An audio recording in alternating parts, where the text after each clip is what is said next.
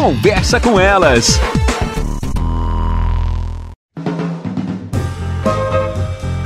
Olá, eu sou Cristiane Finger, jornalista. Ana Paula Lundegren, psicóloga. Estamos começando mais um Conversa com Elas. Eu sigo o Gabriel Carneiro Costa no Instagram. Ele que é escritor, comenta muito sobre a vida, faz muitas reflexões e ele trouxe uma frase que eu me identifiquei muito, Ana. Para aqueles que criam expectativas. Todo mundo. E ele no texto diz assim: ai, como eu ouço as pessoas falando, não cria expectativa. Quando tu começa, né, um novo, um novo relacionamento, um novo trabalho, não cria expectativas. Daí ele pergunta, né, me diz onde é que eu compro essa vacina, porque eu quero não criar expectativas. e é algo que a gente vem ouvindo muito, né, Ana, não criar expectativas, mas como que a gente faz isso? É difícil demais.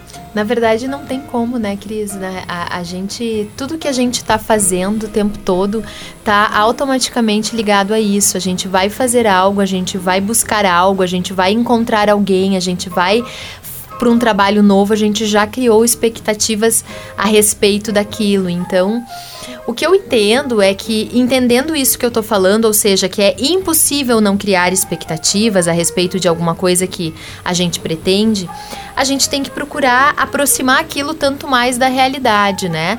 Quanto mais nós pudermos, enten pudermos entender aquilo que nós vamos fazer dentro de um escopo de realidade, melhor, porque vai ser mais fácil para lidar.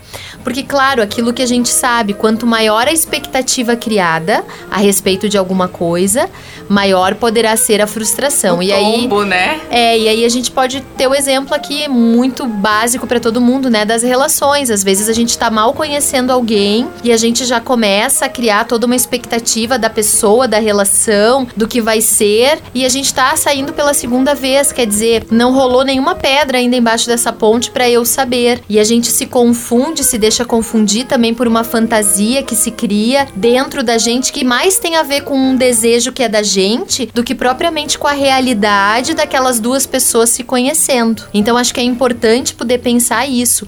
Tanto mais nós pudermos aproximar sempre da realidade, menores serão as expectativas. Agora, dizer que nós não iremos criar expectativa, isso para mim não existe. No texto, o Gabriel compara com uma escada. Então, vamos subir um degrau de cada vez. Isso, isso Como aí. se a expectativa fosse isso, ir aos poucos. Claro. Mas não Vendo criar expectativa É. é. um discurso que... Fora. Fora, fora. Não, não, não cabe mais a muitas pessoas. O nosso programa chega ao fim. Até mais. Até. Você ouviu na Jovem Pan Serra Gaúcha? Conversa com elas.